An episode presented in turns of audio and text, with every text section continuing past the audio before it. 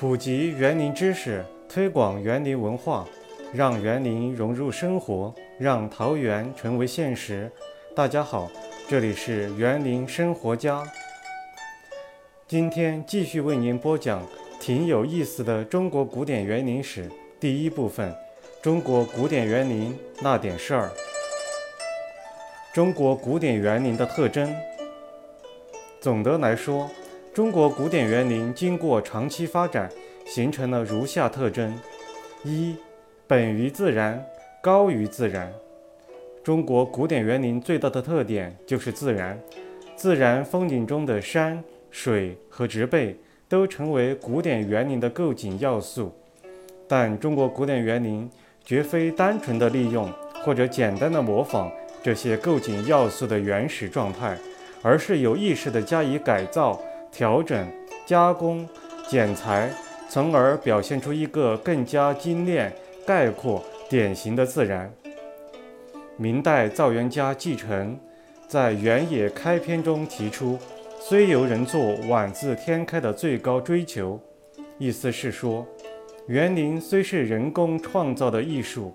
但它呈现的景色必须真实，就好像是自然生成的一样。这就是中国古典园林的一个最主要的特点：本于自然，而又高于自然。二、建筑美与自然美的融合。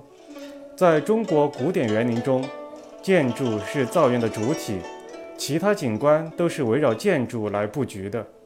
建筑无论多少。也无论性质、功能如何，都力求与山水、花木这三个造园要素有机地组织在一系列风景画面之中，突出彼此协调、相互补充的积极的一面，限制彼此对立、相互排斥的消极的一面。三、诗画的情趣，诗歌是艺术，时间的艺术。绘画是空间的艺术，园林的景物既需要静看，也要动看，也就是边走边看。因此，园林应该是时空综合的艺术。中国古典园林的创作能充分地把握这一特性，将诗画艺术融于园林艺术，使得园林从总体到局局部。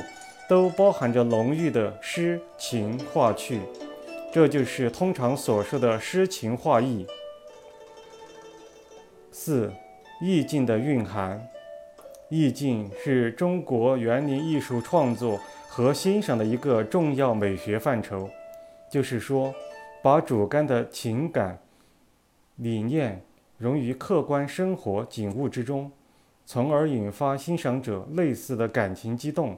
和理念联想，也就是我们常说的触景生情。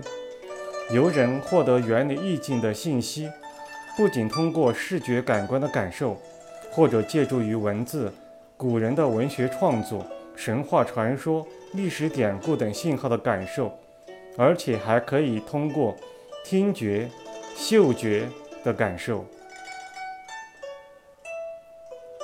想了解更多。更有趣的园林知识与故事，敬请关注“园林生活家”微信公众号和喜马拉雅“园林生活家”直播室。本期节目到此结束，听众朋友们，再见。